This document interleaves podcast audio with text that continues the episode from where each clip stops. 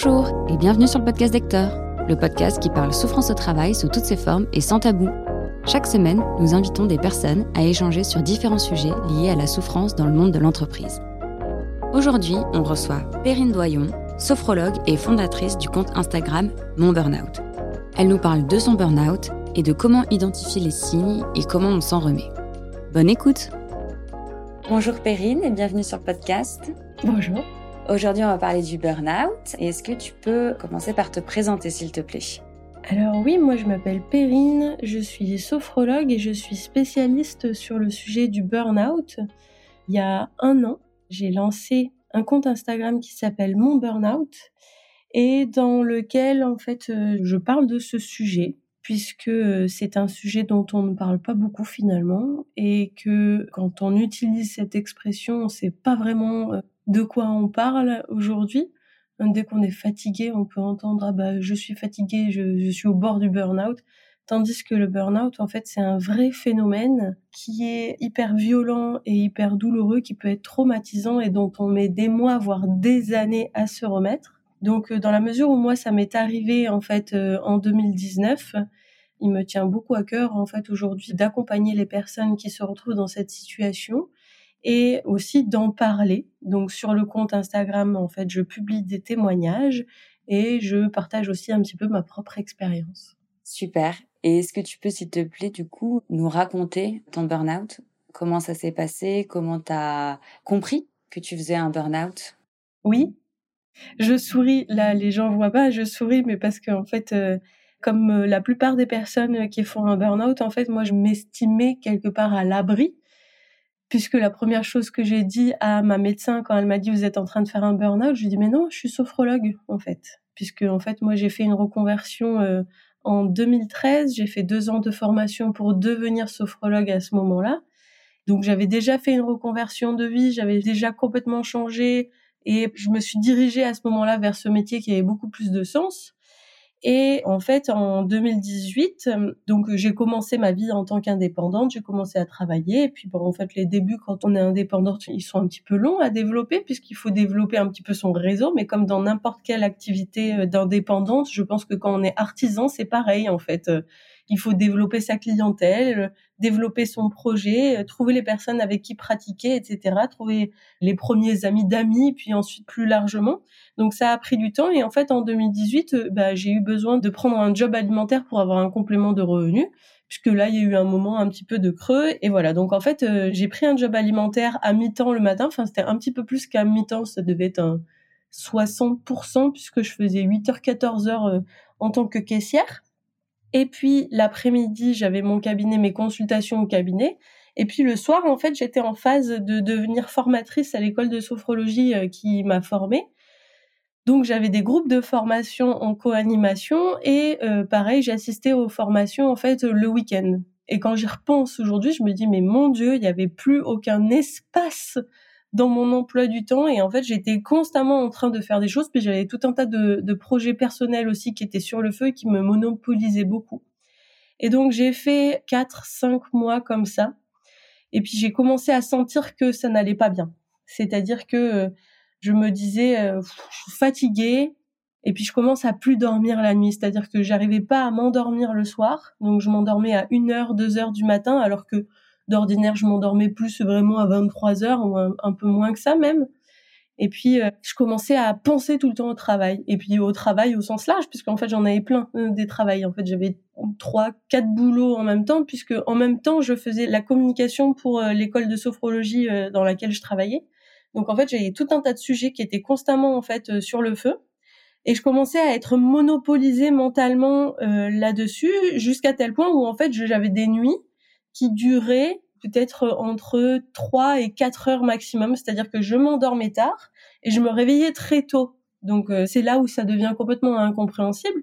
Et qui dit insomnie et petite nuit dit hypersensibilité, vulnérabilité. Il y a eu cette phase-là aussi de dire tiens je pleure tous les jours. Il y a tous les jours quelque chose qui me fait pleurer, ça ne va pas. Et puis euh, il y a eu aussi le fait qu'à un moment donné j'ai commencé à ne plus arriver à respirer. Donc c'est-à-dire qu'en fait j'avais vraiment la sensation d'oppression constante sur la poitrine qui faisait que mon diaphragme était vraiment verrouillé et que en fait mon corps était en train de suffoquer. Donc il y a eu tous ces symptômes-là et j'ai dû en oublier depuis parce que il y a aussi un phénomène qui fait que ben en fait ça a été tellement violent cette période que j'ai oublié un certain nombre de choses et un jour je n'ai plus pu. Et puis il y avait aussi une situation qui était un peu compliquée, hein, qu'on pourrait assimiler en fait à du harcèlement dans le travail alimentaire dans lequel je bossais. Donc il y avait tout ça, tout ça, tout ça, tout ça. Et en fait à un moment donné, je faisais que pleurer. Et puis j'ai commencé à devoir annuler des séances de sophrologie et c'est là que je me suis dit, ok, en fait, euh, c'est pas normal puisque je suis pas censée arrêter ce que j'aime faire à cause d'un truc que je dois faire. Voilà, c'est j'ai un job alimentaire. Bon bah voilà, c'est matériel, c'est financier, c'est pratique, c'est basique, mais c'est pas censé me pourrir la vie à tel point que je fasse plus ce que j'aime vraiment. Et en fait, à un moment donné, j'ai craqué totalement, c'est-à-dire que bah, je suis allée faire mon petit boulot le matin avec euh, ce patron qui me cassait les pieds et ses clients qui c'était lourd, etc. Parce que j'avais aussi un peu l'illusion que j'allais pouvoir être euh, caissière euh, en étant complètement détachée, mais en fait ce métier est hyper violent, mais tellement violent. Et en fait, il y a un jour où j'ai pleuré toute la matinée derrière la caisse et où les clients me disaient mais ça va, madame? Je dis oui, oui, oui, oui. Et je pleurais, je pleurais, je pleurais les patrons sont partis se cacher. Enfin bref, c'était l'enfer. Et vraiment, j'ai tenu jusqu'à l'heure où je devais partir. Je ne sais même pas comment j'ai fait. Et quand je suis sortie, je me suis dit mais en fait, euh, je n'y retournerai plus jamais. Et c'est à partir de là que en fait, euh, je suis allée chez ma médecin. Je lui ai expliqué la situation en lui disant bah en fait là, je comprends pas ce qui m'arrive. Et donc elle m'a arrêtée pour 15 jours. Mais elle a mis quand même euh, burn-out. Et je lui dis mais non, mais pourquoi burn-out? Qu'est-ce que c'est en fait le burn-out? Finalement, je savais même pas ce que c'était en fait à ce moment-là. Je me dit ben c'est très bien que vous soyez sophrologue, mais par contre là vous êtes en train de craquer, il faut vous arrêter en fait, c'est pas normal que vous souffriez comme ça. Et là vous avez besoin de vous reposer. Et c'est à partir de là que tout a commencé parce que en fait à partir du moment où elle m'a arrêté, je me suis effondrée littéralement, c'est-à-dire que je me suis retrouvée où je n'arrivais plus à marcher. C'est mon compagnon qui a dû euh, m'aider à revenir de la consultation médicale et où en fait j'ai passé des semaines à ne pas pouvoir me lever, à peine je pouvais me doucher.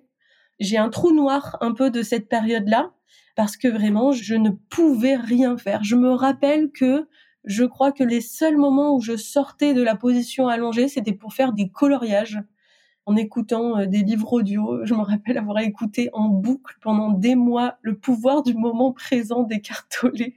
Et donc il y a eu tout ça, il y a eu toute cette période donc ça a duré, euh, on va dire, euh, six ou sept mois où j'ai vraiment rien pu faire et où je me disais où j'étais dans l'enfer total de mon cerveau et de mon mental qui ne comprenait pas ce qui était en train de se passer et qui me jugeait, qui me disait mais t'es qu'une merde, mais enfin mais tu travailles pas.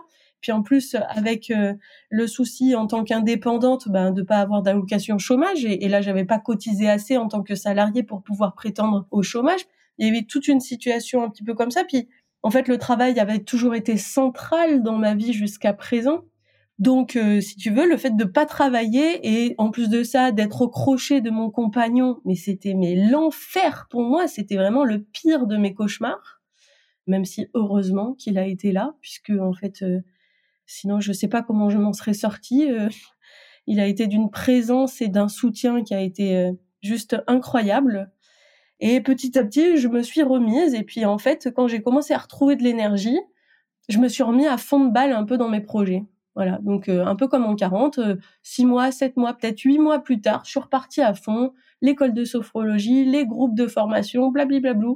Tout ça en même temps. J'ai repris, j'ai repris, j'ai repris, j'ai repris, j'ai repris. Et ça, ça a duré un an. Un an où j'ai fait un peu un déni de burn-out et où je me suis pas du tout occupée de moi, mais où je sais pas comment ça a été possible physiquement, mentalement, mais j'ai tenu. Et c'est au moment où en fait j'ai quitté tous les autres projets qui n'étaient pas mon projet à moi en tant que sophrologue en libéral, je me suis réapproprié un petit peu le temps qui m'était donné et où je me suis dit tiens mais en fait euh, c'était pas rien ce burn-out. Et puis finalement j'ai pas eu le temps d'y penser.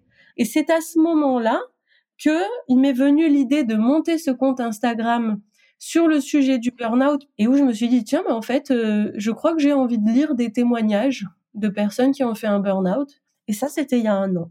Et euh, ben voilà aujourd'hui les choses elles ont beaucoup avancé pour moi pour ce compte Et euh, aujourd'hui, je dirais que bah, je continue d'avancer, je continue de me remettre. Hein. Il y a beaucoup de personnes qui disent que ça met des années.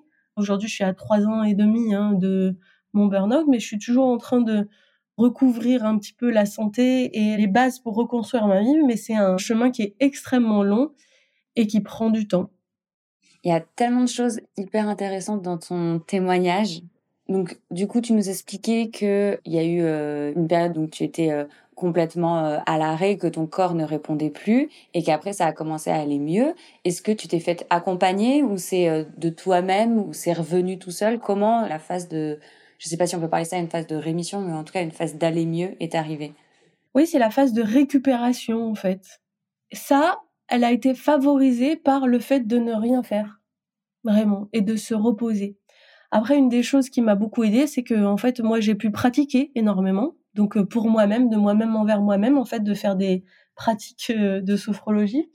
Donc, j'ai beaucoup pratiqué personnellement, et puis je me suis fait accompagner par mon formateur, en fait, qui a toujours été mon mentor euh, en tant que élève sophrologue, puis ensuite formateur de formatrice entre guillemets.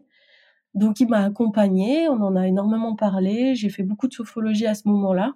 Mais la vérité, c'est que ce qui m'a permis de récupérer, c'est de ne pas travailler.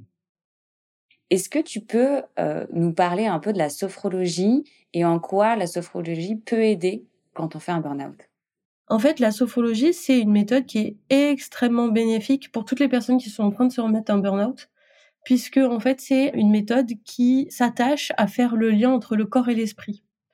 Et au moment où on est en train de récupérer, on a son esprit qui est un cheval qui galope constamment ou un hamster qui est en train de, courir dans une roue.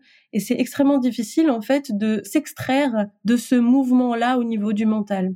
Et la sophrologie, en fait, c'est une méthode qui permet de se reconnecter au corps et d'apprendre à écouter son corps. Donc, en fait, dans toutes les séances de sophrologie, on va aller apprendre à sentir les sensations, à les reconnaître, à les nommer et à générer un petit peu un point d'ancrage et de solidité pour faire qu'il puisse y avoir un équilibre entre le corps et l'esprit. Puisque en fait, si il y a eu burn-out, c'est que déjà il y a eu surménage, mais que aussi il y a eu un lien qui s'est coupé entre le corps et l'esprit. C'est-à-dire que le corps était en train de manifester un certain nombre de choses en disant attention, là, je touche mes limites attention, là, euh, il y a quelque chose qui va pas bien. Donc il y a des personnes qui vont me dire que les symptômes, ça a été des migraines, ça a été des vertiges, elles se sont fait des foulures, des fractures. Il y a eu des symptômes euh, en lien avec l'anxiété. Hein, il y a tout un tas de symptômes qui apparaissent. Sauf que à ce moment-là, nous, en tant que personnes qui sommes en train de faire un burn-out, on va rationaliser le symptôme en disant oui, mais enfin, on verra plus tard quand même. Pour de très bonnes raisons. Par exemple, moi, il fallait que je paye mon loyer. Donc en fait, je sentais tous ces symptômes puisque en plus de ça, la sophrologie fait sentir déjà, percevoir et avoir conscience de tout ce qui se passe en soi. Donc j'étais bien consciente quelque part de ce qui se passait en moi, mais je me disais mais oui, mais là, il va falloir que je paye mon loyer. Donc en fait, euh, j'ai pas le choix, il faut que je travaille, que je continue ce job alimentaire. Donc la sophrologie, c'est vraiment un moment qui va déjà être un moment pour soi et dans lequel on ne va pas chercher à comprendre pourquoi. On va pas se dire pourquoi j'en suis arrivé là, on va se dire comment je fais pour retrouver de l'énergie, comment je fais pour retrouver ma vitalité et comment je fais maintenant pour reconstruire ma vie en lien avec mes vraies valeurs à moi. Puisque si le burn-out il arrive dans la vie, c'est aussi parce qu'à un moment donné, il y a une perte de sens et que euh, il y a un conflit entre un esprit rationnel et une volonté quelque part que moi je pourrais dire euh, presque désolé du mot, mais de l'âme, tu sais, de j'ai envie d'être quelque part, j'ai envie de faire quelque chose, j'aspire à être un endroit qui me parle, qui me plaît, qui a du sens pour moi, et que en fait il y a un conflit entre les deux. Donc ensuite il faut retrouver du sens, mais ce sens il passe d'abord par le lien avec le corps, et c'est ça que la sophrologie elle fait. Hyper intéressant. Ça va me permettre d'enchaîner sur, euh, tu viens d'en parler, mais peut-être qu'on peut entrer un peu plus dans le détail de ce que c'est que le burn-out, de façon peut-être un peu plus générale, je sais pas, un peu plus théorique aussi sur euh, voilà qu'est-ce que c'est qu'un burn-out et euh, comment en reconnaître les signes. Donc le burn-out, on dit que c'est le syndrome d'épuisement professionnel, de surmenage. C'est-à-dire que avant que ça arrive, le burn-out, il y a toute une phase de surcharge, de surmenage dans laquelle la personne se retrouve au bout du rouleau.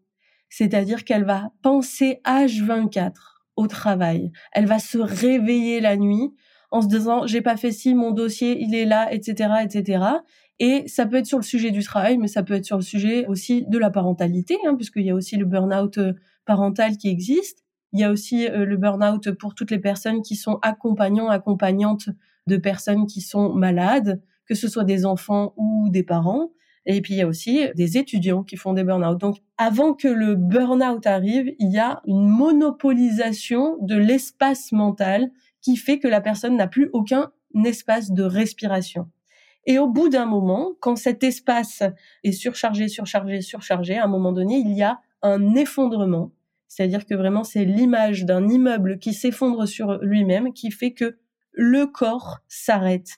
Il y a des personnes, parfois très sportives, parfois avec des postes à très haute responsabilité, qui disent un jour, je n'ai pas réussi à me lever de mon lit du jour au lendemain alors qu'elle n'en avait pas conscience. C'est le corps qui s'arrête. C'est pour ça que c'est un sujet qui est extrêmement sérieux et que moi, je combats vraiment l'expression burn-out dans la vie parce qu'en fait, là, le burn-out, ça correspond à ce vrai phénomène-là qui dit que le corps dit stop à un moment donné. Ça s'effondre. C'est un écroulement et ça s'effondre physiquement, mais aussi existentiellement parlant aussi. C'est-à-dire que le burn-out, c'est une crise existentielle qui vient remettre à plat l'ensemble des dimensions de sa vie et qui vient poser la question de, en fait, qui suis-je? Moi, c'est ça qui m'a beaucoup euh, touché dans mon propre burn-out, parce que la question que je me posais, c'était qui suis-je quand je ne travaille pas? Suis-je quelqu'un quand je ne travaille pas? Suis-je quelqu'un quand je ne suis pas utile aux autres? Suis-je quelqu'un quand je ne gagne pas d'argent? Ai-je le droit de vivre quand je ne gagne pas d'argent? Donc, le burn-out, c'est ce phénomène-là d'effondrement qui fait que le corps reprend le contrôle et c'est aussi une crise existentielle. Tout à fait. Et c'est important de, euh, je rejoins ce que tu disais en début d'épisode où tu disais aujourd'hui les gens sont fatigués et ils vont dire qu'ils font un burn-out. Et euh, c'est vrai que quand tu parles des symptômes de penser tout le temps au boulot, ça peut nous arriver parce qu'on a un énorme projet, une période de stress euh, au travail, mais c'est pas le burn-out. Le burn-out, c'est vraiment caractéristique de ce moment où le corps ne répond plus de soi. Et il y a aussi le fait que alors c'est pas pour dénigrer, hein, mais c'est pour dire que les personnes qui font un burn-out ne l'ont pas vu venir. À partir du moment où on pense qu'on est, on va faire un burn-out, c'est qu'on est déjà un peu à l'abri du moment où en fait le corps va s'écrouler. Alors ça veut pas dire que c'est moins grave et en fait heureusement que euh, un certain nombre de personnes, notamment avec euh, toutes les informations qu'on peut faire sur les réseaux sociaux ou ailleurs, heureusement qu'il y a des personnes qui arrivent avant le drame quelque part. Et ça veut pas dire que le surmenage est moins grave que le burn-out. En fait, toute souffrance est légitime. Simplement, vraiment, toutes les personnes que j'accompagne ne pensaient pas que ça allait leur arriver un jour, ne le voyaient pas venir, parce que le propre d'une personne qui va faire un burn-out, on va en parler justement, c'est qu'elle est ultra engagée dans son travail, qu'elle est loyale, qu'elle est professionnelle, qu'elle se donne à 4000%, qu'elle s'occupe de ses projets ou de sa boîte comme si c'était la sienne, qu'elle compte pas ses heures, qu'elle se dévouerait corps et âme parce que ça a du sens pour elle et parce que aussi elle a besoin quelque part d'être reconnue. Hein, donc il y a des traits de personnalité qui favorisent ensuite le burn-out, mais ça vient sans prévenir, sans pour autant que ce soit euh, moins grave de le voir venir. Oui, oui, tout à fait. Je rebondis sur ce que tu disais par rapport au questionnement que ça peut entraîner, du coup, sur sa vie, sur le sens de sa vie. Moi, ce que je trouvais hyper intéressant dans ton témoignage, c'est que tu as fait un burn-out lorsque tu étais notamment sophrologue et tu es toujours sophrologue après ton burn-out. Et ça, je trouve que c'est hyper intéressant et ça rassure d'entendre ça parce que souvent on imagine euh, le burn-out et après une reconversion parce que en fait le burn-out nous a euh, dégoûté de notre travail mais en fait, c'est pas toujours le cas. Et est-ce que du coup, tu le vois aussi euh, dans les personnes que tu accompagnes? Oui, tout à fait. Hein. C'est-à-dire qu'il y a aussi un petit peu euh, quelque chose qui est un peu dans l'air du temps. On le voit dans les vidéos YouTube, dans les témoignages de j'ai fait un burn-out et waouh, j'ai changé de vie, j'ai fait une reconversion, je suis devenue euh, thérapeute énergéticienne ou alors euh, j'élève des chats, euh, etc. Donc il y a un peu ce genre de parcours qui brille, mais la vérité c'est que la plupart des personnes, six mois après leur arrêt, recommencent le travail en fait. Et en plus de ça, en tout cas ce qui s'est passé pour moi, c'est que c'est venu remettre en question la manière dont je travaillais. C'est-à-dire que c'était le rapport au travail, le rapport à l'argent, le rapport à la place dans ma vie. Malgré que je me sois posé la question, je me suis dit ok, mais en fait, bah justement, j'ai déjà fait une reconversion, donc euh, j'avais peur de me dire mais je vais encore devoir tout recommencer, je vais perdre la sophrologie, alors que je pensais que c'était vraiment ça mon truc. Euh, j'avais pas de doute là-dessus, donc j'ai eu très très peur. Et puis non, ça s'est confirmé. Simplement, c'est la manière, le rapport que j'ai à ça qui est complètement différent aujourd'hui et qui fait que c'est un peu comme une reconversion interne quelque part, tu vois Parce que si j'avais déjà changé de vie, j'avais pas déjà euh, changé de système de pensée. Donc j'étais toujours un petit peu dans un rapport productiviste au travail, c'est-à-dire il faut que je sois efficace, utile, il faut que je gagne plus, il faut que j'ai plus de séances, etc. Avec cette pression en fait constante sur moi là-dessus, qui est aussi un petit peu légitime quand on monte un petit peu son activité. On se met la pression parce qu'en fait c'est compliqué de monter son activité. Donc, si tu veux, en fait, j'avais pas changé de système de pensée. Avant, j'étais dans la communication à Paris, puis ensuite, je suis arrivée dans la sophrologie à Nice, et en fait, mon état d'esprit était le même. Et j'avais le même rapport à la sophrologie que ce que j'avais comme rapport à la communication. Donc, le burn-out n'amène pas nécessairement une reconversion, et c'est vraiment le cas de 70 personnes que j'accompagne ou que je vois témoigner sur mon compte. Hein. C'est que ensuite, il va s'agir de repenser la vie tout entière et le rapport au travail. Alors après, il y a un certain nombre de personnes qui justement se disent mais en fait euh, j'ai jamais aimé ce travail puis en fait j'ai envie de faire autre chose ou alors j'ai jamais aimé ce travail et j'ai envie de faire autre chose mais là c'est pas possible maintenant parce qu'il y a aussi euh, toutes les personnes qui ont euh, un certain nombre d'obligations parentales en lien avec leur logement, leur famille, etc. et qui ne peuvent pas donc euh, bah, ces personnes, en fait, elles juste, elles reprennent le travail en essayant d'avoir plus d'espace. C'est encore plus difficile. Hein, de euh, mettre de la distance, euh, de favoriser aussi un certain nombre d'intérêts et de loisirs personnels pour équilibrer sa vie. Et donc c'est toute cette organisation là, mais qui vient toucher toutes les dimensions de la vie, qui est à changer en fait après le burn-out. Et c'est ça qui est difficile, mais ça veut pas dire nécessairement que il faut à tout prix changer de voie et trouver un nouveau projet. Pour en revenir aux causes un peu du burn-out, est-ce que, selon toi, ça vient plus du salarié qui a du mal à poser ses limites ou, slash et, ça vient des organisations? Alors, bien évidemment, on va avoir le harcèlement, etc., qui en est une cause, mais plus globalement de l'organisation des entreprises et euh, du manque d'implication des entreprises dans euh, la santé de leurs salariés C'est un peu les deux. C'est-à-dire qu'il y a des paramètres personnels qui rentrent en jeu avec justement les traits de personnalité dont je te parlais tout à l'heure, l'engagement, la loyauté, la responsabilité, et puis aussi la recherche de reconnaissance. On pourrait peut-être en citer d'autres mais il y a le fait de s'investir dans son entreprise comme si c'était la sienne et la confusion que ça peut créer. Et puis il y a aussi euh, des entreprises qui abusent, qui sont mal organisées, qui surchargent les personnes, qui ne vont pas du tout se soucier en fait euh, de comment elles se sentent, euh, de si elles se sentent bien dans leur travail, dans leur hiérarchie, dans leur équipe, puisque en fait le but d'une entreprise c'est de faire du profit, c'est pas que les gens soient heureux quelque part. Donc en fait, c'est un peu les deux. Et après, pour chaque personne, il va y avoir vraiment euh, une rencontre là-dedans, c'est-à-dire que la personnalité de la personne qui va rencontrer l'organisation de l'entreprise et qui va faire que ben là, il va y avoir un crash en fait à un endroit, mais c'est pas l'un ou l'autre. On peut pas dire c'est la personne qui est responsable de son burn-out, même si elle a une zone de responsabilité quelque part, ou en tout cas dans laquelle elle s'est engagée aussi mais il y a aussi quelque chose qui appartient aux entreprises avec un manque d'organisation, parfois euh, des managers qui ne devraient pas en être, qui ne communiquent pas bien, qui harcèlent, qui maltraitent. Donc c'est vraiment les deux en même temps, je crois. Hmm. Mais le truc principal quand même, c'est le fait de ne pas arriver à poser des limites. Hein. des limites déjà internes, de dire en fait, bah, je vais pas répondre aux mails quand je suis chez moi, je vais pas répondre au téléphone le week-end, je vais pas ouvrir mon ordinateur pour, euh, tu vois, des, des, boulots un peu salariés euh, qui sont euh, des boulots de, de, bureau, par exemple. Mais il y a, en tout cas, quand on veut se remettre d'un burn-out, c'est ça qu'il faut apprendre à faire, c'est-à-dire à poser des limites. Mais ces limites, ben en fait, ça peut pas être l'entreprise qui nous les donne, puisque l'entreprise, elle va toujours abuser, puisqu'elle veut toujours tirer plus des personnes qu'elle emploie. C'est son intérêt.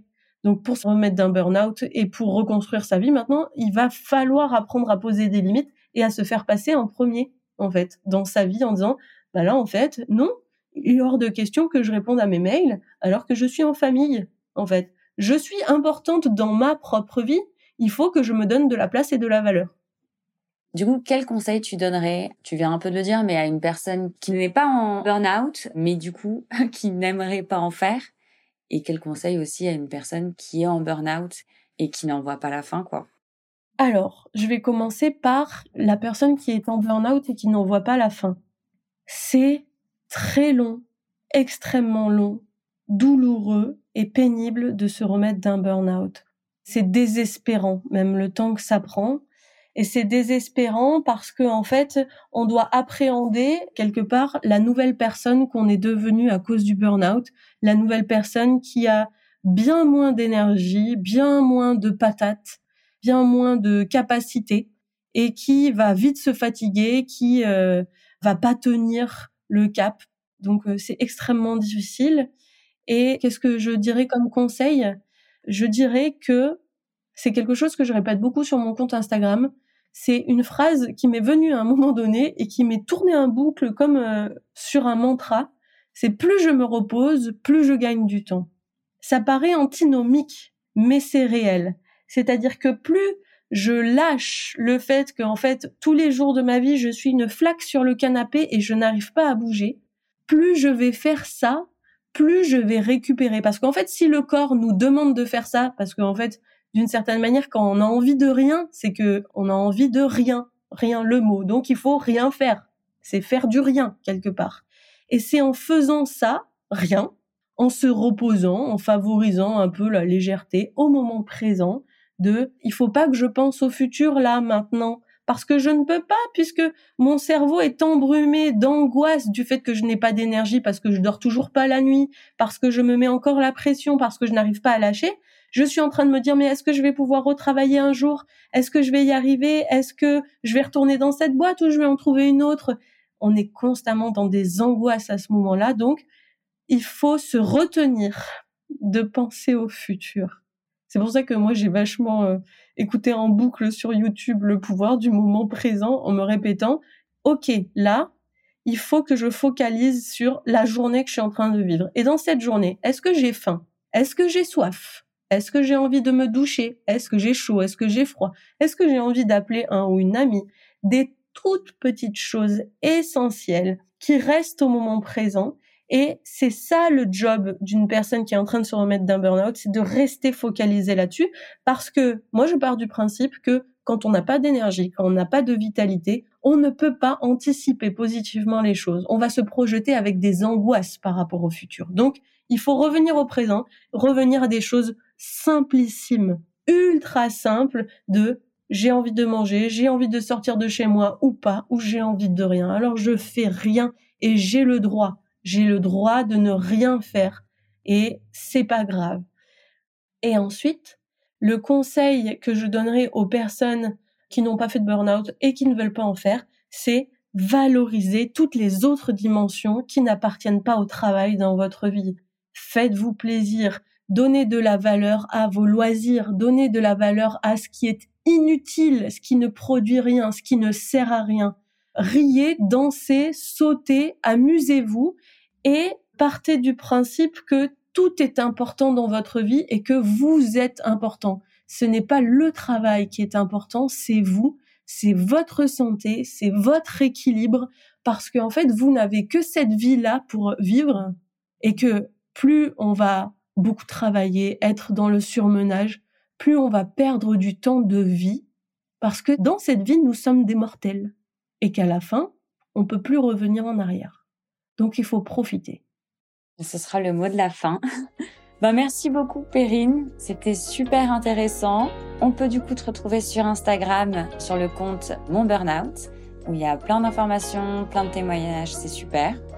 Et à bientôt. À bientôt, Pauline. Ciao, ciao. Merci d'avoir écouté ce podcast jusqu'au bout. On espère que cet épisode vous a plu. Si c'est le cas, on vous invite à nous suivre, laisser un avis et partager l'épisode autour de vous. Vous pouvez nous rejoindre sur Instagram, at Hector-podcast, pour être les premiers à être informés des sorties de nos prochains épisodes et échanger avec nous. À la semaine prochaine!